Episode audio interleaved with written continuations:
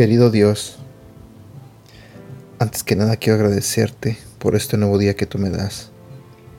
Señor, quiero pedirte que abras el corazón y la mente de las personas que están escuchando este audio en este momento.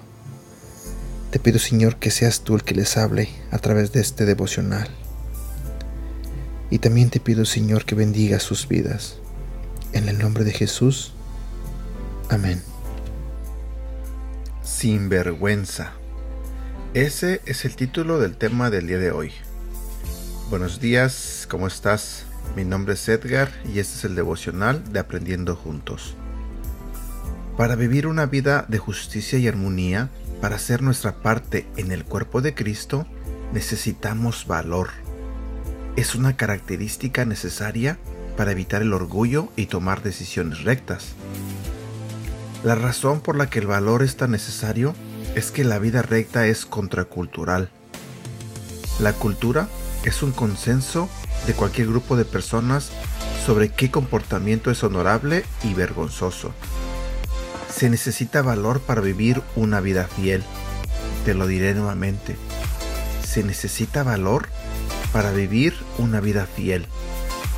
Como creyentes en Cristo, enfrentaremos el rechazo. Nos enfrentaremos al ridículo y al desprecio.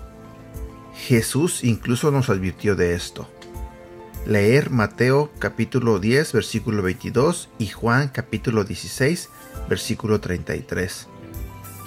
Vivimos en un mundo superficial, lleno de intenciones falsas y anhelos pecaminosos.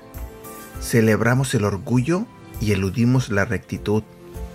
Nuestra sociedad desprecia la verdadera humildad los intentos de la cultura para que nos conformemos a ella son vigorosos, pero el poder de Dios es infinitamente más fuerte. Esto es algo más que buenas noticias, son noticias fantásticas. El poder de Dios nos libera de la inutilidad. El poder de Dios trae esperanza y armonía, justicia y rectitud. Es una fuerza más potente que la cultura de este mundo. ¿Qué podría ser mejor que tener el poder de ir en contra de la cultura pecaminosa de hoy en día? ¿Qué hay de vergonzoso en eso? Es a la verdad que debemos responder al final. El mundo promete todo, pero no cumple nada. Las promesas del Evangelio son reales, traen poder y vida y nos liberan de la inutilidad, pero esas promesas requieren una fe valiente para recibirlas. Si nos avergüenza el Evangelio, no cosecharemos sus recompensas y nos perderemos de sus beneficios. En este mundo pecaminoso, la vergüenza y el rechazo a menudo se presentan en una vida recta. Sin embargo, Hebreos capítulo 12, versículo 2 dice que Jesús despreció la vergüenza que la cruz significaba. La buena noticia del poder de Dios en nosotros nos permite vencer la vergüenza del mundo y buscar la realización al aplicar nuestros dones para ser parte integral de algo ilimitado y duradero, el cuerpo de Cristo. Versículo para recordar. Hebreos capítulo 12, versículo 2.